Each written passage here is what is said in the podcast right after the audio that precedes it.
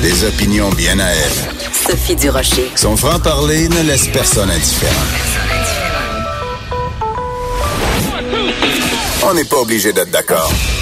Bonjour tout le monde, c'est Sophie Durocher, très content d'être avec vous après un beau un beau week-end, une belle fin de semaine.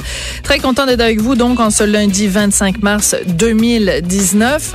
Écoutez, vous avez euh, peut-être fait partie de ces milliers, pour ne pas dire millions de gens qui ont suivi à TVA la fameuse série Fugueuse et pour beaucoup de gens, je pense, ça a été l'occasion de voir d'un peu plus près à quoi ressemble la prostitution euh, au Québec, mais c'était une fiction basée bien sûr sur une réalité, mais c'était une fiction quand même. Ça a réussi à éveiller beaucoup euh, les consciences et ça a ébranlé beaucoup de gens. Mais si vous vous intéressez à ce sujet-là et si vous êtes prêt à être ébranlé également, ben vous devez absolument suivre sur le site de Télé-Québec un documentaire web en plusieurs parties qui trace le portrait de l'exploitation sexuelle, dis-je, des jeunes filles, mais d'un point de vue réaliste, c'est-à-dire des vraies entrevues avec des clients, euh, proxénètes, euh, une jeune fille qui a connu euh, la danse et la prostitution, et des entrevues aussi avec des experts qui s'intéressent à ce, à ce phénomène-là et qui essayent de l'expliquer.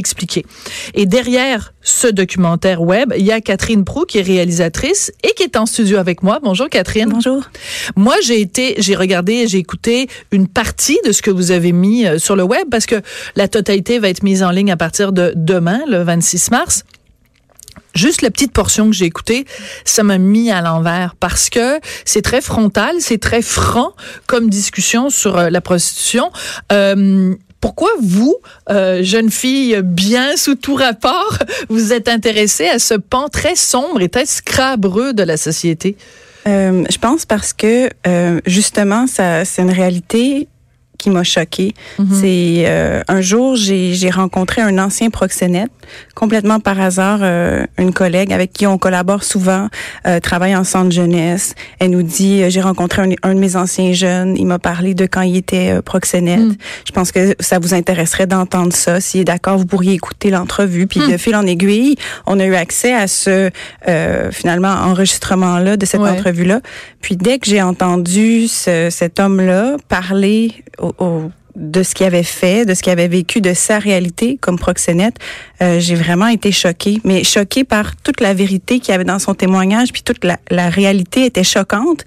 Puis je me disais, je pense qu'il faut que les gens entendent euh, cette voix-là parce que on n'entend pas si souvent que ça les proxénètes. On, on, parle beaucoup des filles. Dernièrement, mm-hmm. on a beaucoup beaucoup parlé des filles. Puis on entendait souvent parler aussi de protégeons nos filles. Il faut protéger nos filles. Puis à chaque fois, je pense toujours protéger nos filles. Je me dis, on peut pas non plus juste mettre une une cloche fardeau, oui, puis une cloche de verre sur nos filles, puis hmm. dire euh, ok les filles, euh, maintenant vous faites attention. Euh, je me disais ben non, il y a, y a, y a d'autres gens là, dans, dans, dans cet univers là aussi qui sont mêlés à ça. Si la fille est là dans l'exploitation, il y a quelqu'un qui l'exploite, il y a quelqu'un qui achète les services. Donc hmm. si on fait que regarder les filles, on, se trompe, je pense. Donc il y avait cette volonté là aussi de dire ben oui, on en parle de l'exploitation sexuelle, peut-être qu'on pourrait en parler en, en ouvrant aussi plus hmm. large.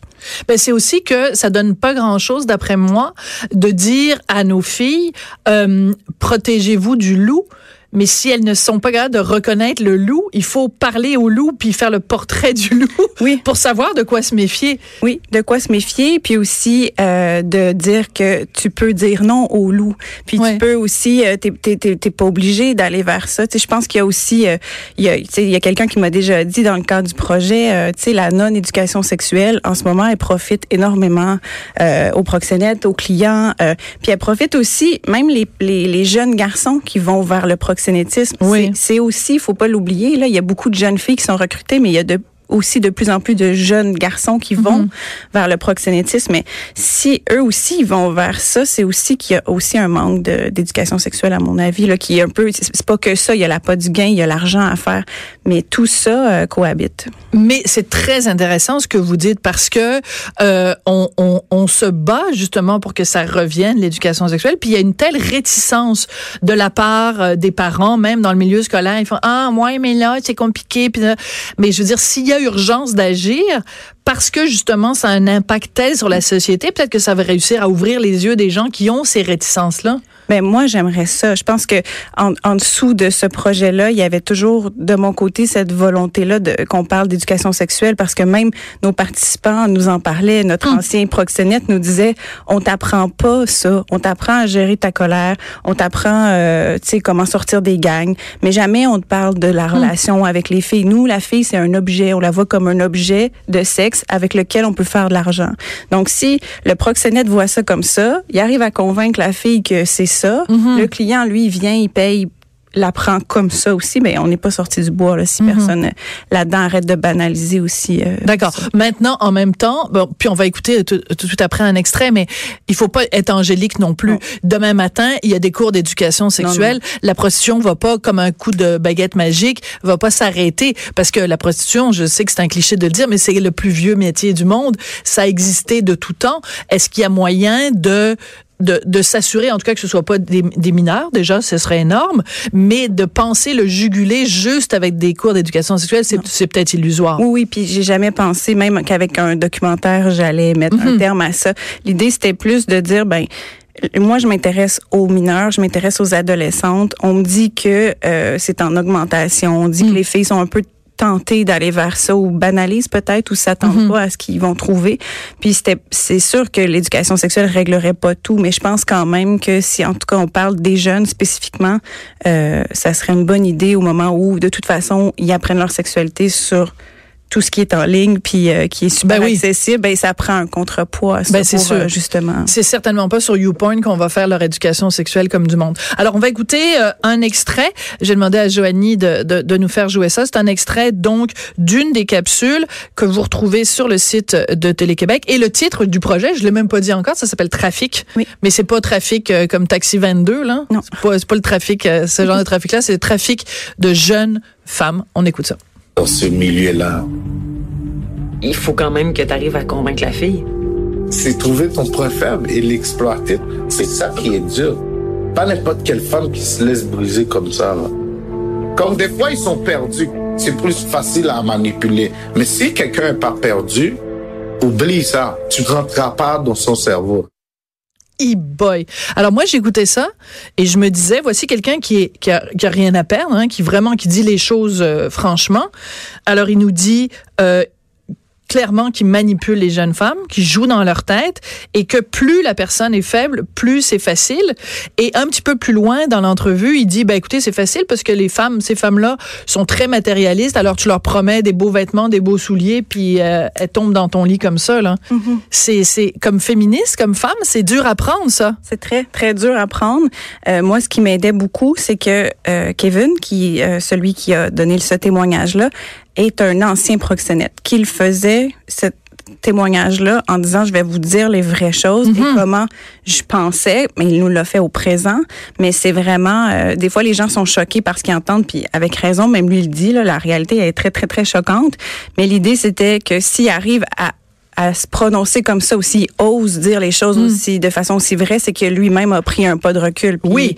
euh, c'est ce pas de recul-là qui nous permet justement d'avoir ce témoignage-là, puis qui nous dit euh, ça a aucun sens. Puis nous, on a gardé vraiment justement, on avait envie d'ébranler un peu les gens, puis de briser là, cette image-là qui des fois est un peu romantique, tu sais, autour de de, de, de ce milieu-là, là, justement de de de bling bling, de beaux vêtements, de grosses voitures. Mais c'est c'est très très sexiste, c'est très misogyne là, comme comme milieu là. C'est très, euh, tu sais, quand on dit justement, on prend une fille, on la casse avec des bijoux puis des vêtements, euh, tu sais, c'est un peu euh, tout à fait. Mais en même temps, est-ce que c'est sexiste Puis on fera pas nécessairement le débat aujourd'hui, là, Catherine. Mais en même temps, lui décrit cette réalité-là. Là, je veux dire, c'est pas et on va pas lui demander non plus d'être un fervent défenseur de l'égalité homme-femme. La réalité des femmes que lui côtoie, c'est ça.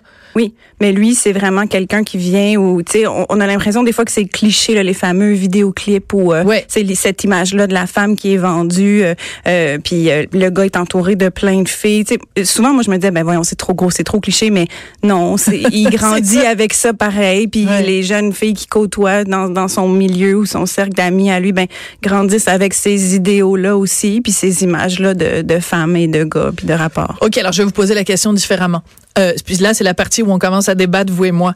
Est-ce que, par exemple, je, prends des exemples, mettons, de, de, de vidéos de rappeurs, puis là, c'est ça, le gars, il y a des chaînes en or, puis là, il y a une grosse voiture, puis là, il y a des, des petites minettes en bikini autour. Est-ce que ça, c'est ça qui influence et qui fait en sorte que dans la réalité, les filles tripent en, en effet sur les vêtements, ou c'est le, le, le, vidéo et le reflet de la réalité qui est que les femmes aiment ça, que certaines femmes aiment ça, puis que c'est pour ça qu'elles sont prêtes à vendre leur corps pour avoir le dernier sac à main Gucci puis tout ça. Vous comprenez ce que je veux dire? Oui, oui, oui, je comprends. Je sais pas. Euh, bonne question. Bonne question, très bonne question.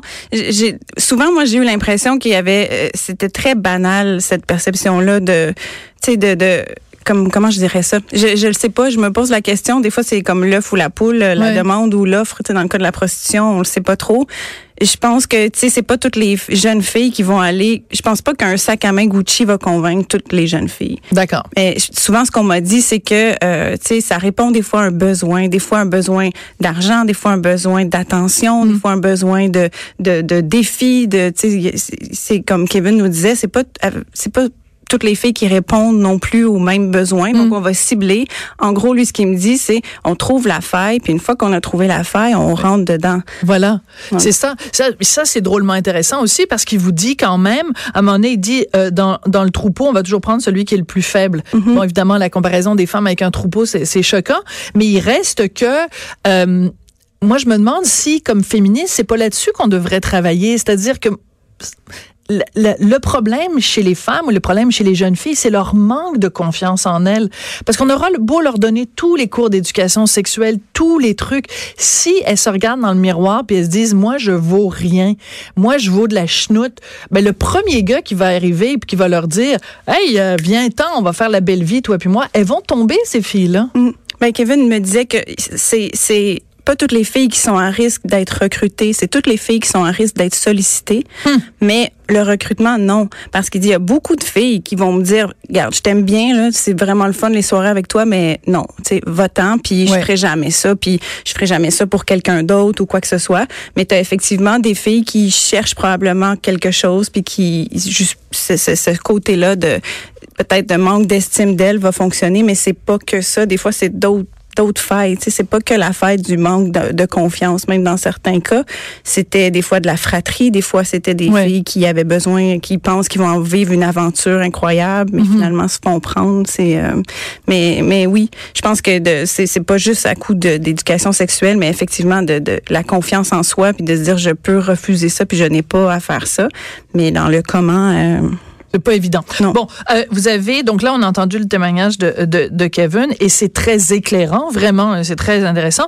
Et là il y a le témoignage euh, de Chloé, donc qui elle était une jeune fille euh, donc qui qui a vendu son corps et euh, elle elle euh, à un moment donné, vous lui demandez, parce qu'elle parle beaucoup d'elle, puis tout ça, et vous lui demandez, mais toi, qu'est-ce que tu penses du client? Oui. Et c'est vraiment intéressant de tourner la table comme ça, parce que c'est c'est intéressant de voir, en effet, ces filles-là qui voient défiler des gars, que ce soit comme danseuses ou comme prostituées, quelle vision elles ont des clients? Oui, ça m'intéressait. Puis j'ai été assez surprise parce que la majorité me disait Ouf, le client, euh, tu t'en fous un peu euh, parce que euh, tu penses à autre chose, tu déconnectes. Puis là, après, on m'a expliqué, oui, mais ça, c'est aussi un réflexe de survie, Oui. de déconnecter de son corps pour être capable de juste passer à autre chose. Mais ce qui est intéressant dans le cas des jeunes filles, c'est que moi, j'avais envie de parler du client, mais ce qu'on me dit, c'est que le client est jamais dans le pitch de vente, là, si on veut. Quand le, le gars, euh, tu sais, fait miroiter l'argent que tu peux faire, tu pourrais, tu sais, t'es belle, t'es jeune, profite de ta jeunesse, puis tu pourrais faire plein d'argent, puis tout.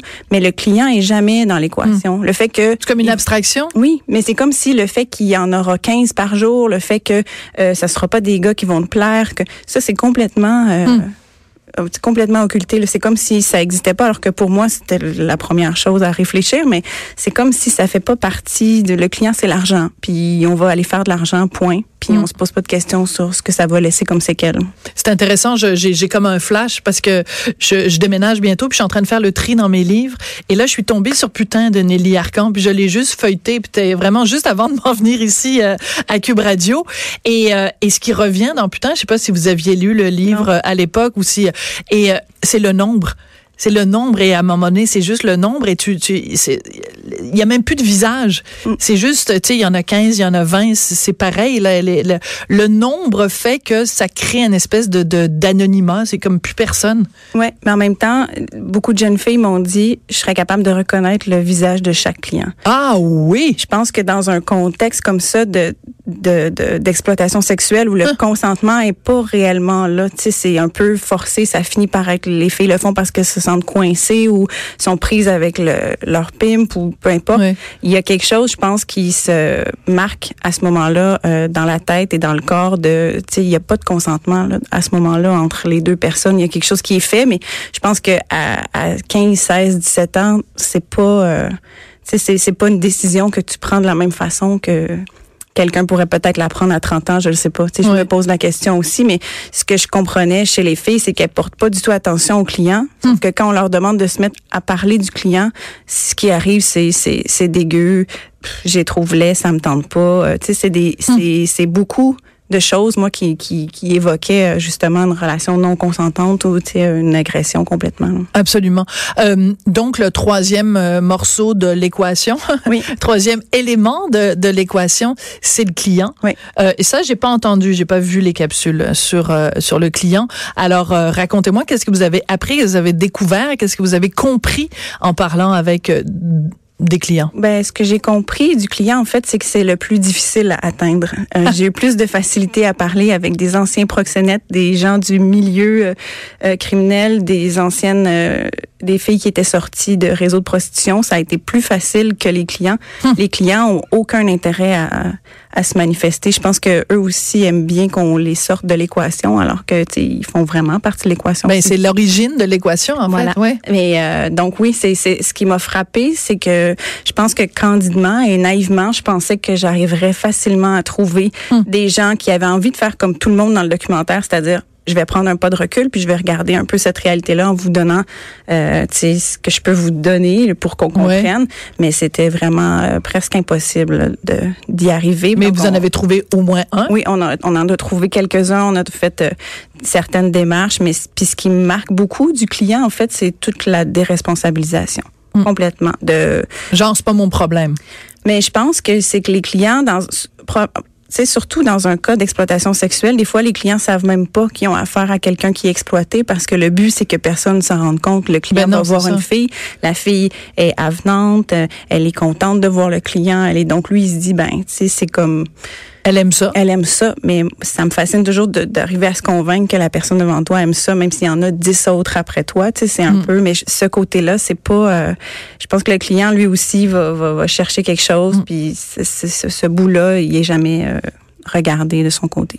Donc vous avez fait tout ce projet-là et je le dis là ce que ce que moi j'ai entendu, ce que j'ai vu, c'est vraiment c'est très ça nous ébranle beaucoup là, c'est très dérangeant. Euh, vous vous sortez comment de cette expérience-là d'avoir fait euh, cette série euh, documentaire donc euh, pour le web que vous trouvez sur le site de Télé-Québec? Trafic, ça vous a changé, ça vous a ébranlé Catherine? Oui, ça m'a ébranlé beaucoup. À plusieurs reprises, je me suis même questionnée pourquoi j'étais en train de faire ça. Tu sais, c'est justement je c'est pas une réalité que je côtoie au quotidien, j'ai pas vécu ça quand j'étais jeune, mais ça, ça venait me chercher comme femme, comme fille, c'est sûr.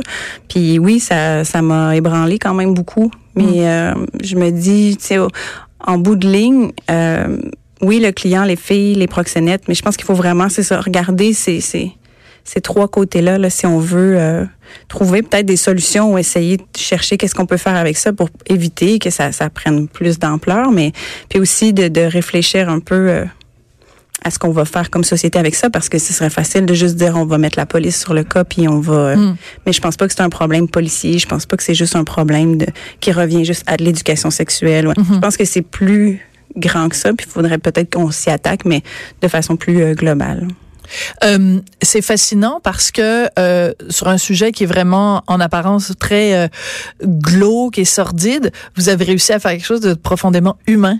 Ah ben je suis contente, je suis très contente parce que je me suis longtemps questionnée sur la forme, sur comment j'allais faire pour que les gens écoutent parce que justement c'est tellement dur comme sujet et c'est tellement mm. difficile, mais c'est quand même humain parce que c'est ça aussi, c'est pas de la marchandise, c'est des êtres humains qui transigent entre mm. eux. Donc euh, ben tant mieux si on est capable de, de l'écouter. Opération réussie, je vous l'affirme, Catherine Prou. Donc, elle est réalisatrice du documentaire web Trafic. Vous allez trouver ça sur le site de Télé-Québec. En fait, soyons plus précis. Trafic téléquebec.tv. Vous allez voir, vous allez en ressortir changé.